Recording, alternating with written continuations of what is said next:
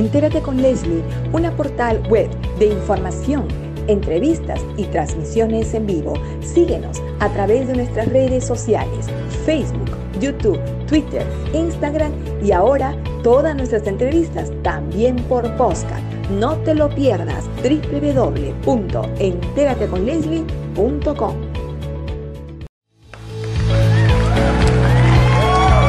El programa que revese las redes sociales. Presentamos a nuestra conductora. Bienvenida, Leslie.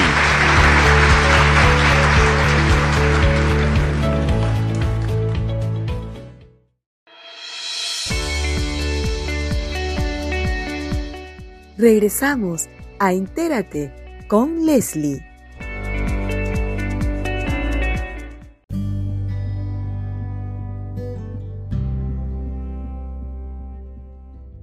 Buenas noches amigos, les saluda Leslie Yata Ramírez en la dirección y conducción de la portal web Entérate con Leslie. Puedes visitar nuestra portal en www.enterateconleslie.com. Tenemos en enlace en directo vía Zoom y podcast con el doctor Luis Herrera Romero, él es abogado, analista político, experto en gestión pública, con quien vamos a conversar un poco sobre los consensos eh, del Acuerdo Nacional que se adoptó el pasado viernes 20 de agosto, ¿no? en la que em, se estableció eh, siete, seis puntos básicos para impulsar la gobernabilidad en el país que tiene que ver con salud, educación, lucha contra la pobreza y la pobreza extrema, crecimiento económico sostenible con empleo digno, reforma política y reforma del sistema de administración de justicia. Pero cada uno de los consensos va en dirección a la sustentabilidad de la democracia en nuestro país. Y recordar además que Pedro Castillo se comprometió en el acuerdo nacional a impulsar justamente la democracia, la gobernabilidad y los consensos adoptados en el acuerdo nacional compromiso que ha hecho público el mismo eh, presidente ¿no? el día viernes 20 de agosto. Para poder analizar un poco los ítems, vamos a ir de frente a la entrevista con el doctor Luis Herrera Romero, a quien le damos la más cordial bienvenida. Muy buenas noches, doctor. Muchísimas gracias por este enlace. Buenas noches, Leslie. Un gusto, como siempre. El gusto es de nosotros, doctor Luis Herrera Romero.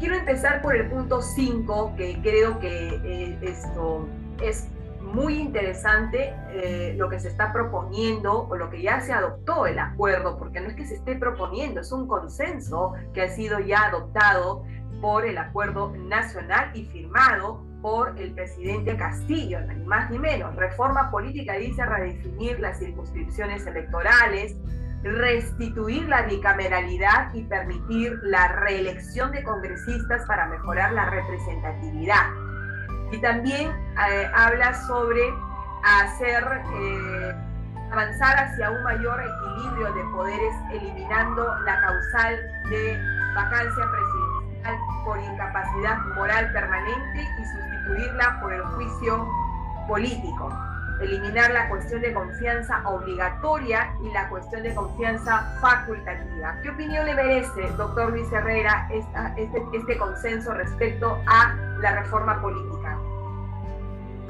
Bueno, eh, en general, eh, lo que puedo decir es, ¿qué autoridad política no firmaría eh, el acuerdo nacional? Creo que ninguna, ¿no? O sea, el acuerdo nacional es este, una, toma de decisiones conjuntas de los representantes de los partidos políticos definiendo lineamientos de política nacional. Y en ese sentido, tenemos más de una década firmando acuerdos eh, dentro del acuerdo nacional que son, como digo, un alineamiento, buenos deseos para el, futuro.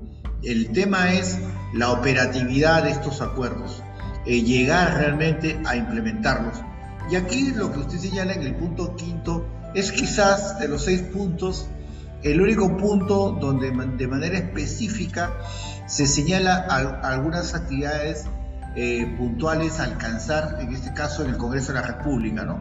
Como por ejemplo el tema de la bicameralidad o por ejemplo eliminar la prohibición de la reelección de congresistas. Eso ciertamente tiene que este, pasar por un procedimiento ante el Congreso de la República para las reformas eh, eh, constitucionales respectivas. No olvidemos además que el tema de la previsión de la reelección de congresistas es un tema que pasó forzado en el referéndum este, pasado. Entonces, es un tema eh, interesante el que han planteado, pero es un tema eh, más de interés de los partidos como institución, ¿no? Como por ejemplo el, tema de prohibir la realización de congresos es un tema de ellos, ¿no? Entonces, este punto en sí no es un tema tan específico a, analizar o a impulsar el tema del desarrollo nacional. Este es un tema, como bien dice, reforma política para la gobernabilidad, pero es un tema, en este caso, así como está planteado, sobre todo orientado al interés de los partidos políticos. Doctor Luis Herrera, pero nosotros recordamos que vía referéndum eh, en el 2018 la población decidió la no reelección de los congresistas y tampoco la bicameralidad con mucho pesar a título personal, pero es la decisión del pueblo. Expresó su voluntad no a la bicameralidad y no a la reelección de congresistas. ¿Cómo le vamos a hacer? La, la población ha manifestado y, eso, y esa voluntad se respeta. Entonces, lo que me parece una encrucijada en todo esto es que se proponga el retorno a la bicameralidad, que a título personal, subrayo, estaría de acuerdo, pero hay que cumplir también con lo expresado en la voluntad popular vía referéndum. Le dijo que no a la bicameralidad y también le dijo que no a la reelección de congresista. Esta propuesta no va a pasar seguramente en el Congreso, porque la gente no quiere que los congresistas se vuelvan a reelegir.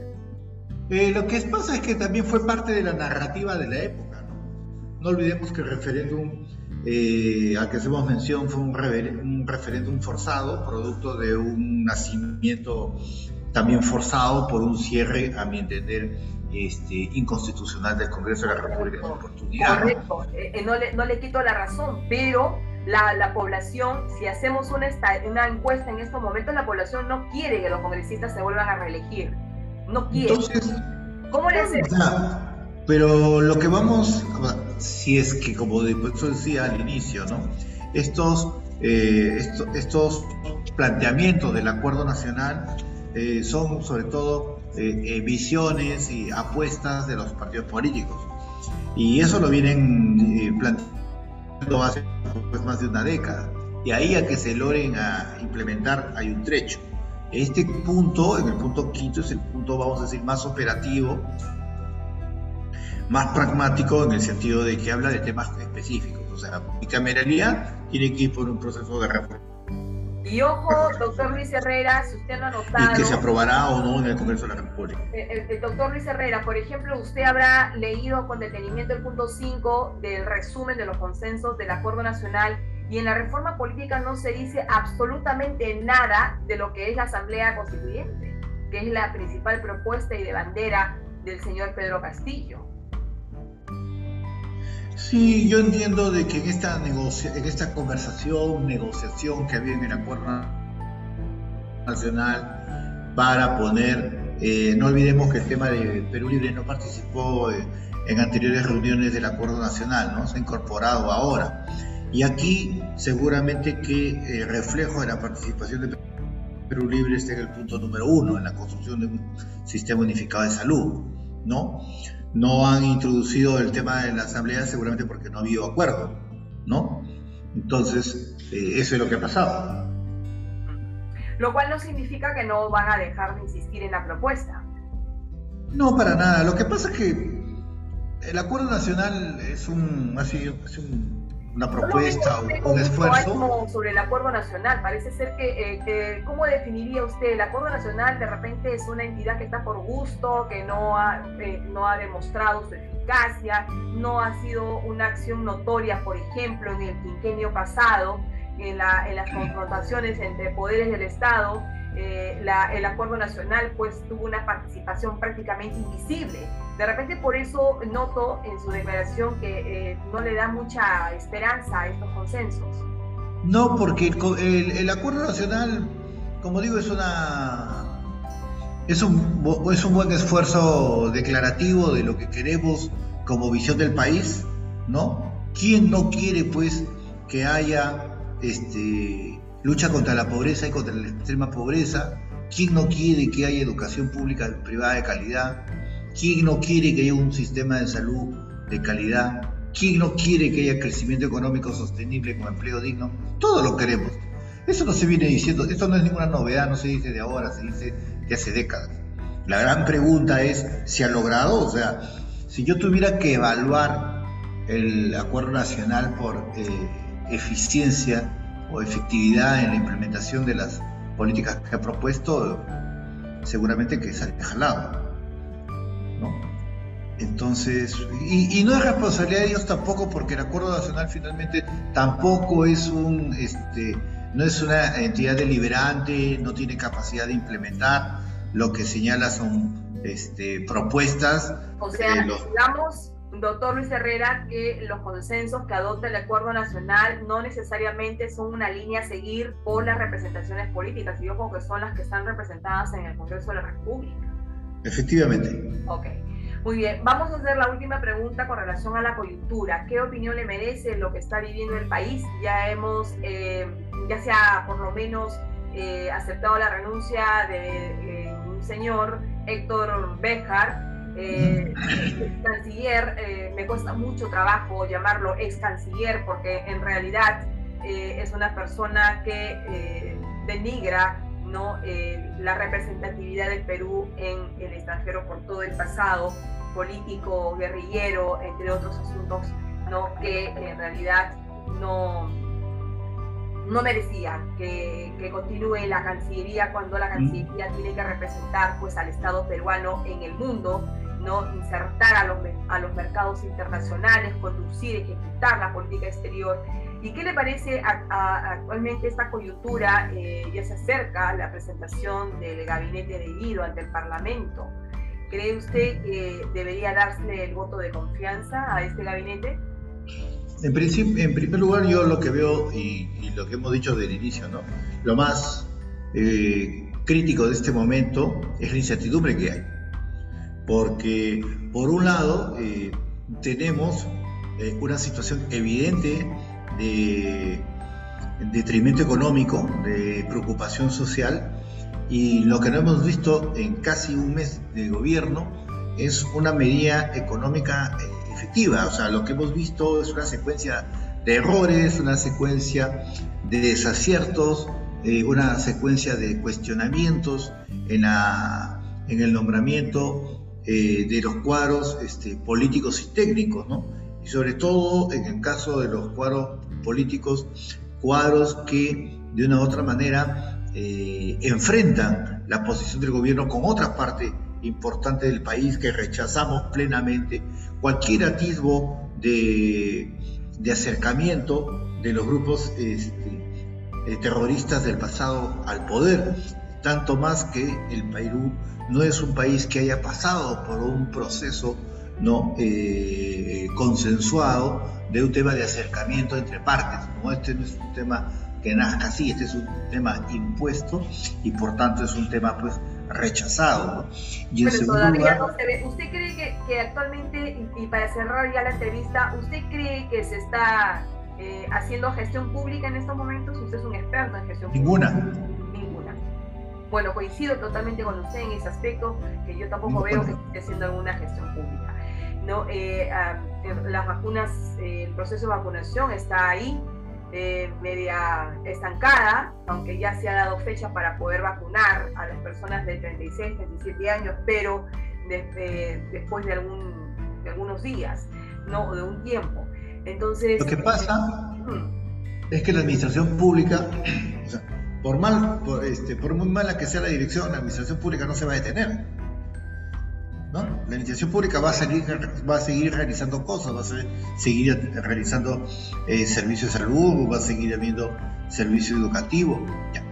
¿Cómo se realice, con qué calidad se realice, con qué velocidad se realice? Esa es otra cosa, eso ya es parte de la cuestión. Pero no se va a detener de manera absoluta. Entonces, este, en estos momentos, como digo, en este casi primer mes de gobierno, no hemos visto pues ninguna acción de gestión, nos hemos dedicado a hablar y a comentar solamente el tema de los errores del gobierno. Entonces, está todavía a tiempo de, de Rectificarlas, de rectificarlas. Muchísimas gracias, doctor Luis Herrera Romero, por este análisis de la coyuntura, de la gestión pública y sobre todo por esclarecernos un poco sobre los consensos del acuerdo nacional. Ha sido con nosotros en vivo y directo el doctor Luis Montesto Herrera Romero analizando los consensos del acuerdo nacional. Nosotros regresamos en breve con el tema de